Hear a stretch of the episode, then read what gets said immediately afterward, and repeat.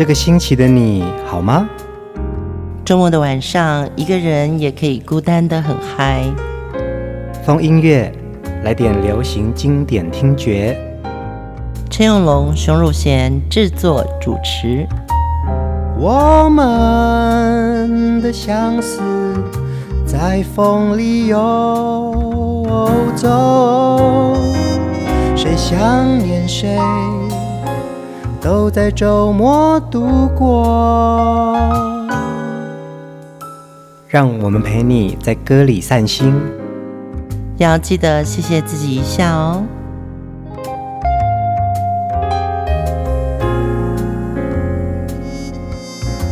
欢迎收听风音乐，我是陈永龙，嗨，我是熊汝贤。这一周的主题人物，他真的是一位全才的音乐人，从歌手到艺人、演唱。创作、编曲到唱片制作人，嗯，甚至到音乐剧的演员，到节目主持，每一项都做得有声有色。他是黄韵玲。嗯，我觉得黄韵玲的歌啊，在今天晚上耶诞夜，嗯，来听他的歌呢，特别有感觉。在节目一开始，真的希望大家在耶诞节祝福你，从今往后。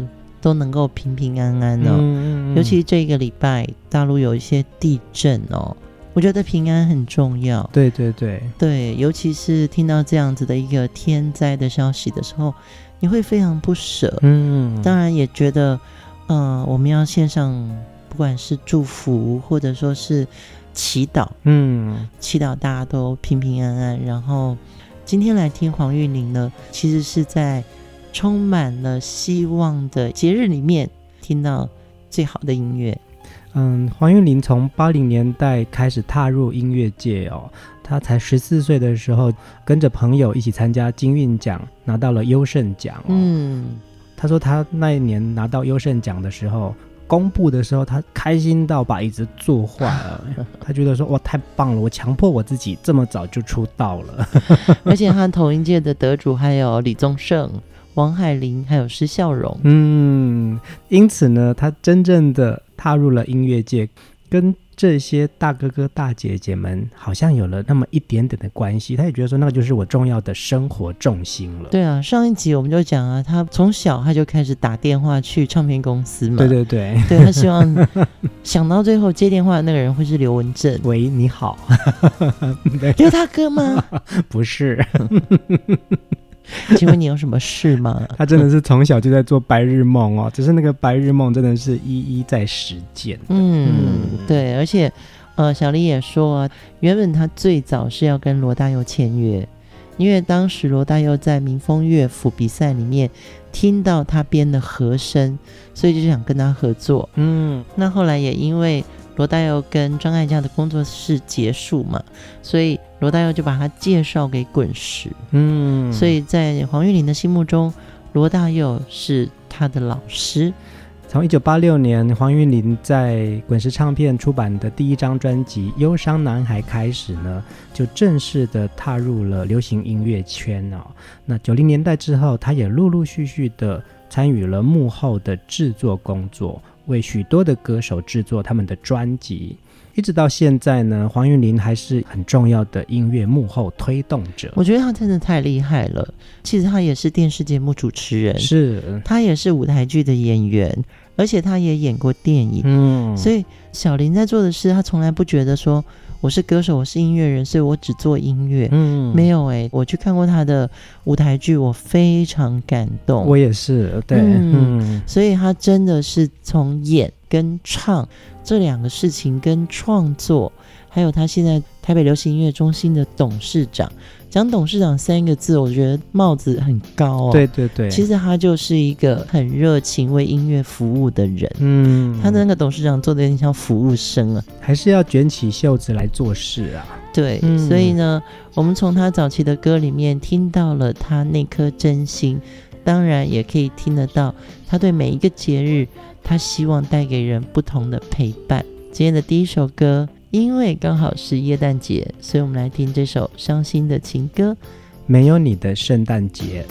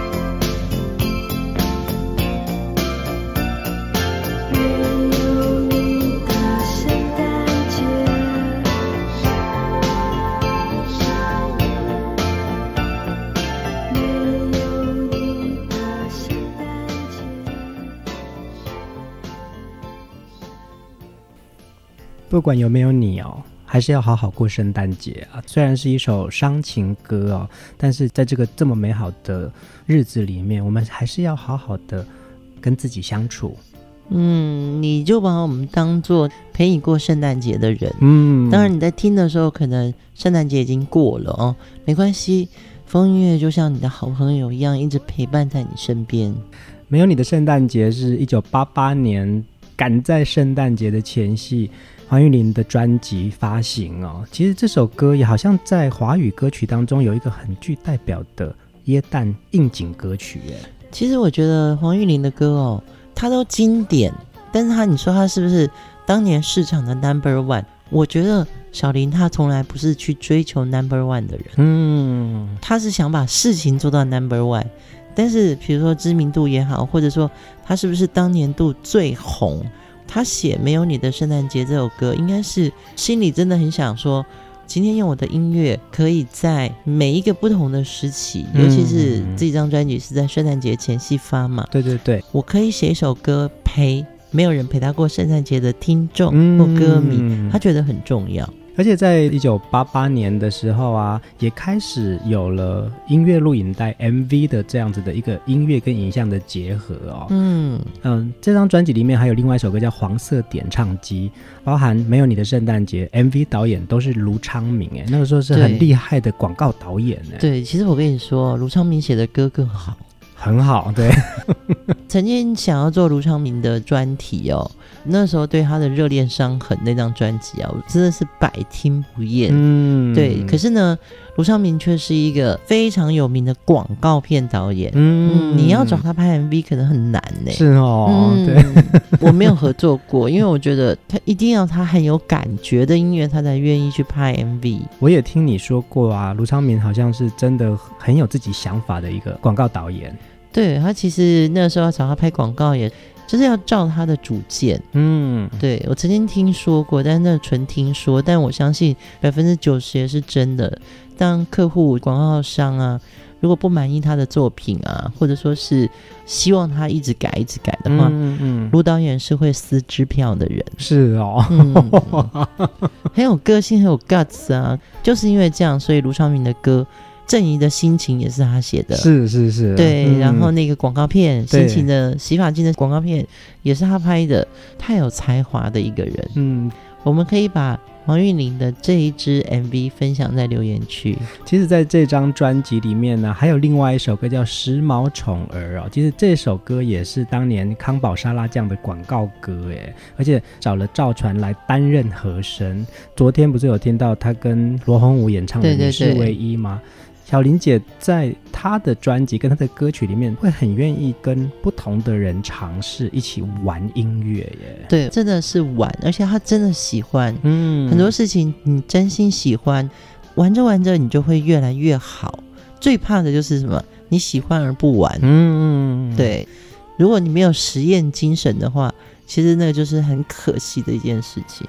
我也看到一个网友说啊，他说这张专辑啊，一开始听觉得不怎么样，但是真的越听越好听，越有味道哦。而且让他记忆深刻的是，这张专辑就停留在那个很难忘的一九八八年。嗯，呃，有时候歌会唤起我们对时光的记忆哦。下一首歌，我们来听一首电影主题曲。黄韵玲除了是创作人、歌手、编曲之外，其实他也制作过非常多很棒的电影歌曲哦。听黄韵玲为林小培所写的这首电影主题曲《心动》。有多久没见你？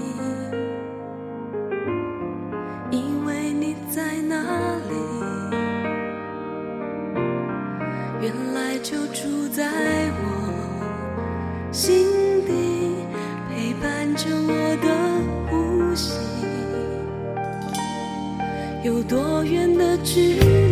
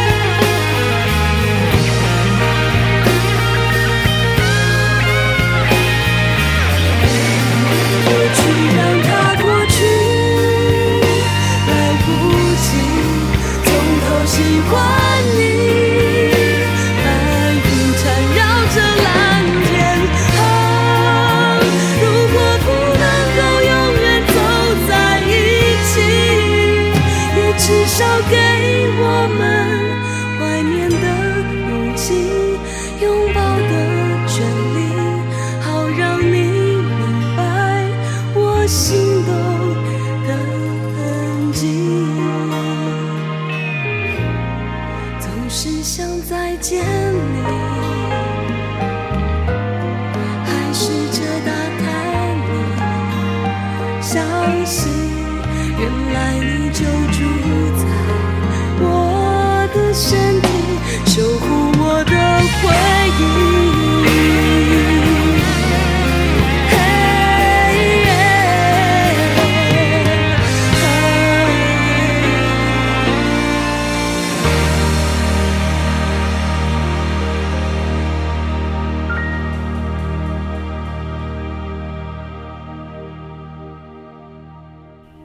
好听！一九九九年，张艾嘉导演的电影《心动》。哎，你看那个时候的男主角是金城武，女主角有梁咏琪，还有。莫文蔚，哎，天哪，对啊，梁咏琪跟莫文蔚我们都还没有做呢，哈，是啊，金城武好像也可以做，也可以做啊。其实张艾嘉在电影里面的成就啊，非常非常的高。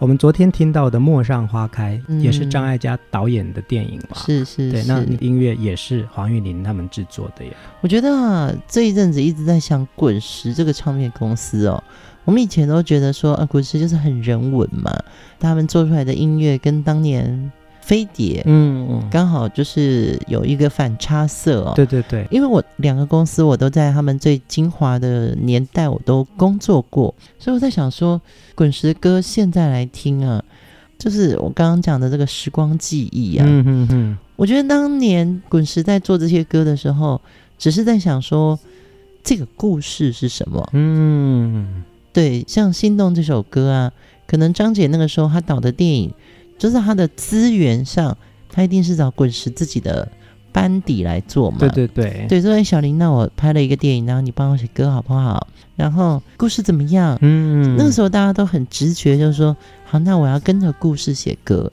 后来这些年呢、啊，金马奖每年都有颁电影歌曲哦。有时候我听一听，我也是会觉得说，为什么现在的电影歌曲好像比较呢喃？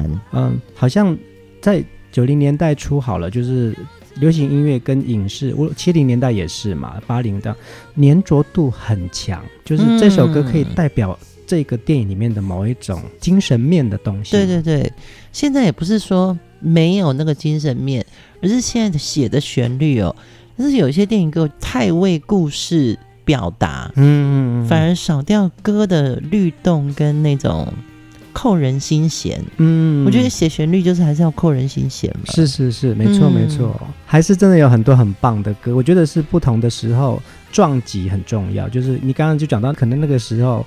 呃，张姐可能也希望可以为她自己的电影，然后呃，影像故事是一个，音乐也要是一种啊，所以找来了他们来制作。嗯，我觉得这个就是哈、哦，有音乐的这个磁场、磁吸力的人哦，嗯，他永远就是会在一起，嗯，然后呢，那个默契跟彼此信任是很强的。还有一个很重要的一点就是 sense，对，就是我讲的话你 get 得到，嗯哼，最怕的就是说、哦、我讲什么。你听的感觉像是雾煞煞，那你写出来的歌就不会是准的。有听没有懂的感觉的时候，对对对，最 最难，对不对？对，这就是我觉得滚石的坚如磐石的这个一种默契啊。嗯，到今天他还屹立在华语歌坛上，是很重要的一个 trust。嗯，对，信任是一个信任，对，嗯，对，然后还有一个美感的审美观呢、啊。嗯，所以他会写出很好的旋律。而且会让整个电影的气氛非常的加分，记忆点就很深刻。嗯，黄韵玲的创作啊，记忆点真的都很强哎。就像我们接下来要听的下一首歌，非常俏皮的《黄色点唱机》。披着黄色外衣，欢乐游行，你的心是带点栗子。哦哦哦哦，披着黄色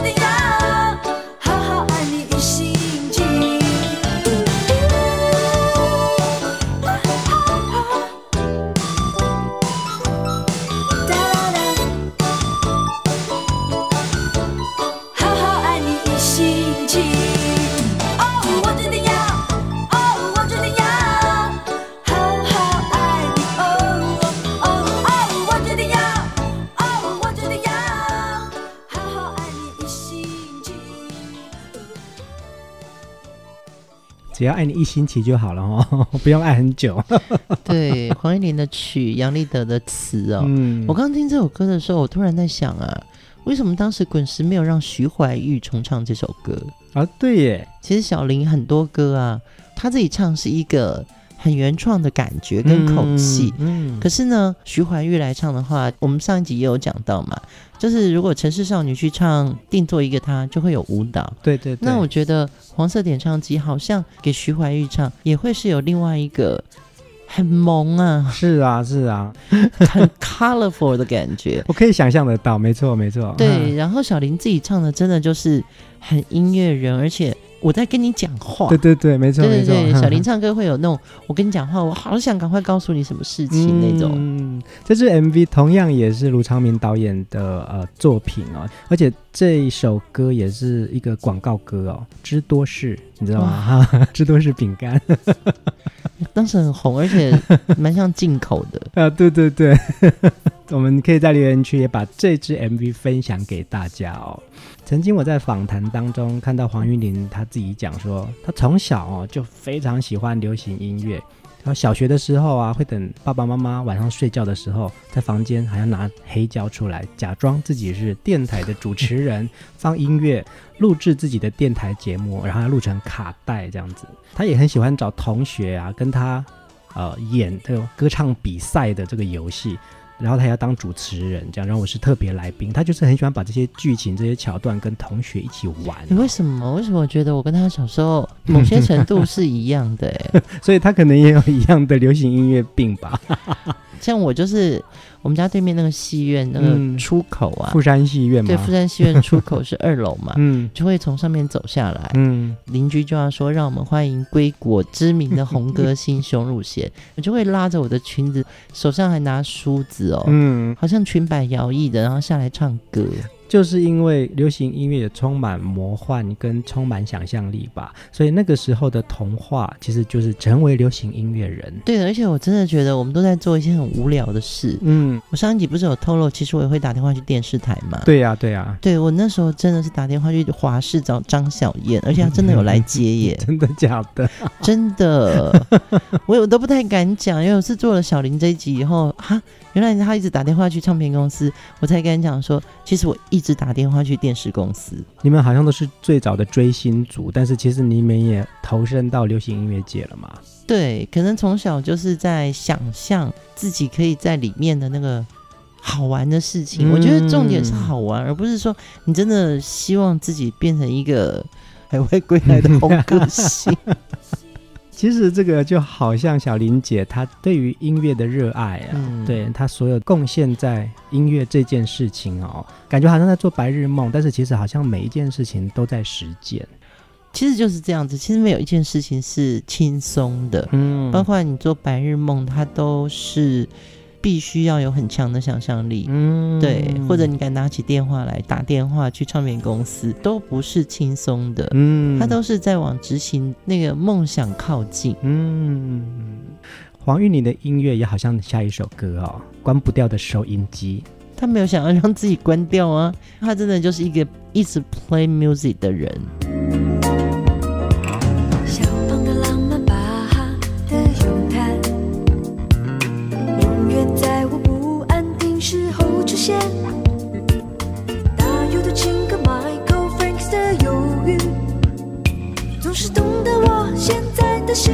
收藏我心中所有的秘密。其实我的世界很。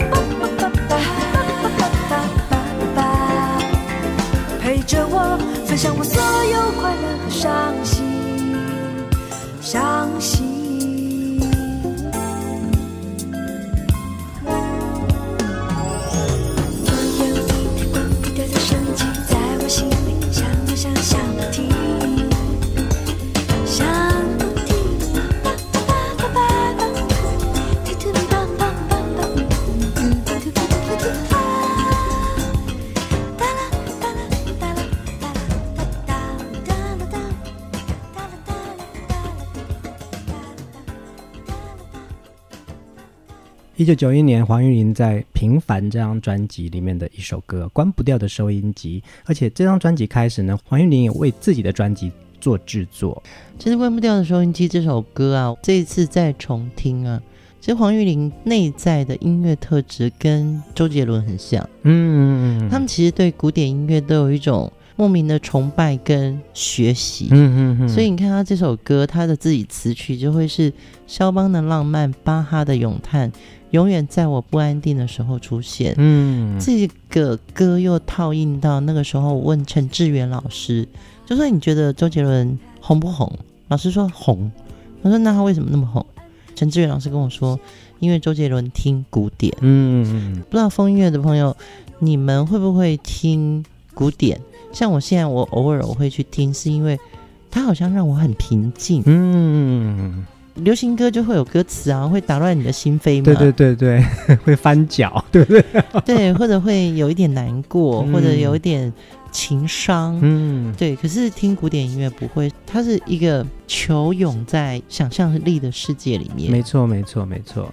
呃，这张专辑《平凡》呢，真的是黄韵玲第一次为自己的专辑做制作哦。那他自己也在那边有很多的音乐蓝图，而且到美国去录音哦。嗯，那个时候真的很流行。对啊，他说数十年前呢、啊，去美国录音真的是一个大工程，因为网络跟资讯啊，并不是这么的流通的哦。黄韵玲她先列了一个她希望合作的音乐人的名单，嗯她透过朋友联系，一个一个一个找到这些鼎鼎大名美国的乐手们。是是是。然后其中有一个就是 Sting 的鼓手叫 Vanny 哦。他说到现在都还记得，然后 Vanny 到录音室的第一天呢、啊，他只打了一次鼓，已经录了。他跟另外一个制作人李云玲，云玲姐就对看说，他打得好好哦，就觉得怎么这么厉害这样子。是是是。对，黄玉玲她说她终于体会到说，很棒的乐手真的会让你上天堂。嗯，就是因为在那个年代，大家有机会去跟更好的音乐人去合作，嗯，所以你会知道什么叫做好，对，那个审美度就会变高。嗯。呃，也许我们风音乐在介绍的也有唱的很好的，那也有创作很好的，也有可能就是幕后作品累积上说他有很棒的代表作。对对对，但是我觉得那个最重要就是说，他有一个向往的目标。嗯，对，听过好的，你要做好比较容易。没错，没错，这个可以呃聊到我自己的一个经验哦。我记得我第一次去日本演出，在日本福冈的一个不算大的演出啊，嗯嗯，对，旁边站了一个音控大哥，就一直在跟着我一起听我当时的那个、呃、现场现场。哎，真的，我在现场听的那个音场好到不行。我那时候还在打手鼓，那手鼓的轻轻的那种小指的声音，我都听得很清楚。哎，嗯，这整场演出就觉得好享受啊，因为我拥有了这么好的音场。是是是，所以真的有时候，嗯、如果你有点财力或时间的话，其实可以多去世界的音乐节，嗯，不同的音乐节去感染一下现场的气氛，真的很棒。嗯嗯。嗯接下来要听下一首歌，这也是黄韵玲很重要的伤心情歌哦，《三个人的晚餐》。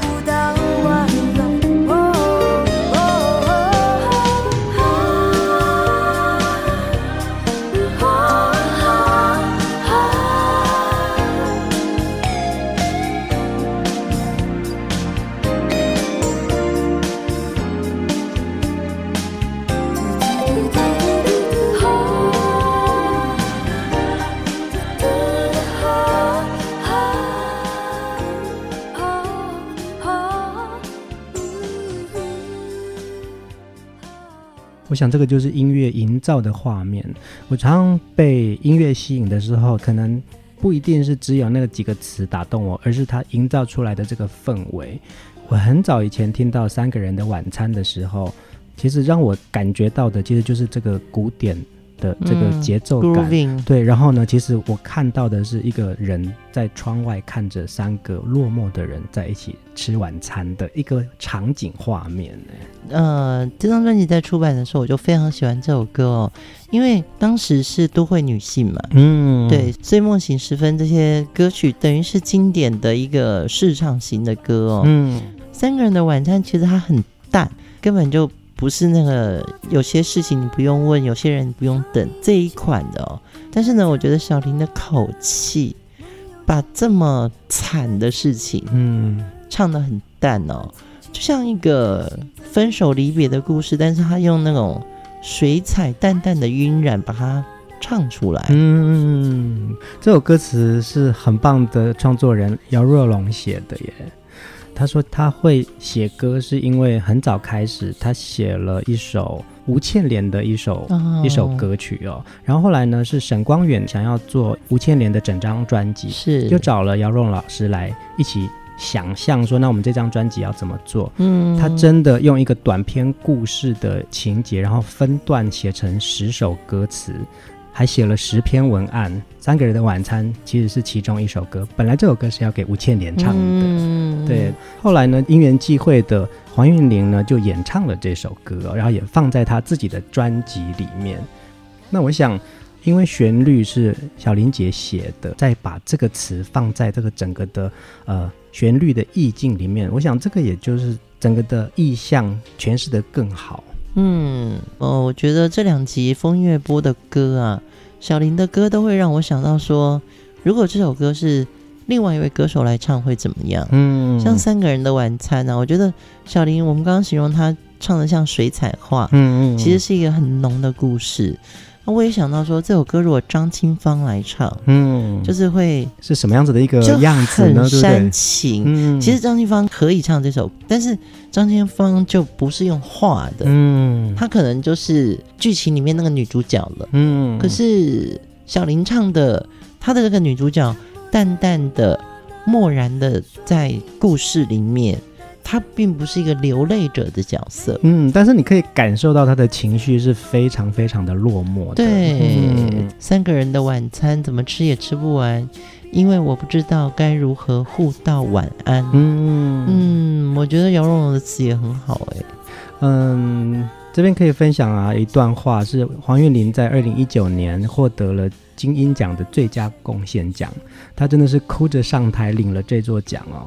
他说：“他真的不知道自己有什么贡献，他只知道有更多的人付出更多的青春跟健康，可能有人永远都不记得他们哦。嗯，真的要非常谢谢这些幕后的人，因为没有他们的话，也没有华语流行音乐。嗯，这个是我真的非常认同的，因为幕后的人永远就是最寂寞、最晚下班。”他们在那边一直把线拔开，对。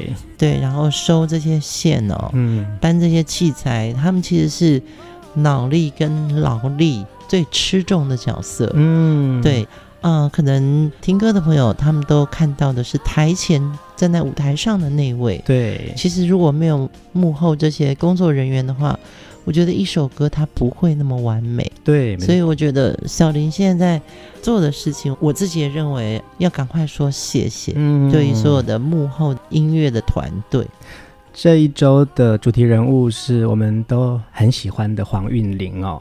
最后一首歌，我们来听黄韵玲跟陈奕迅一起合作的一首《乐园》。他们俩都是音乐精灵型的人物，嗯，真的流行音乐是一个乐园。这个乐园里面，它充满了所有的惊喜、跟实验、跟挑战。我们就在歌声中跟大家说晚安。下一周我们继续听风音乐。嗯，大家 Merry Christmas，圣诞快乐。Get ready, come to paradise。穿的轻松或是随便，只要自己觉得快乐。就算只有短暂的时间，你也可以自由自在。你来到这个乐园。所有的人，暂时忘记虚空，享受暧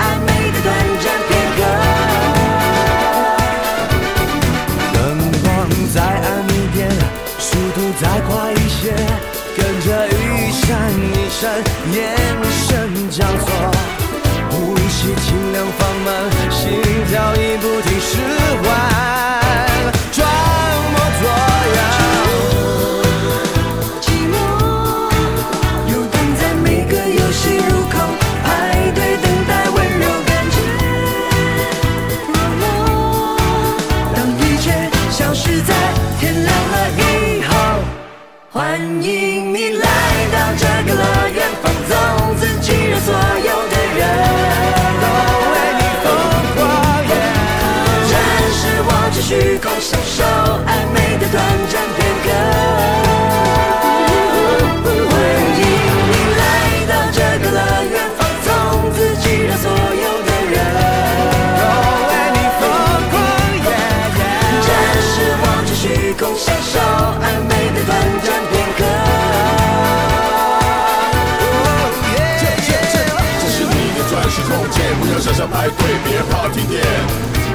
相信就是我的能源。时的片刻，什么事都有可能。带着你的梦，牵着我的手，带着我的梦，放在你心中，跟着我一起奔驰。的自由，其实我的梦。爱爱你，眼速度再快一些，跟着一闪一闪，眼神交错，呼吸尽量放慢，心跳已不听释怀。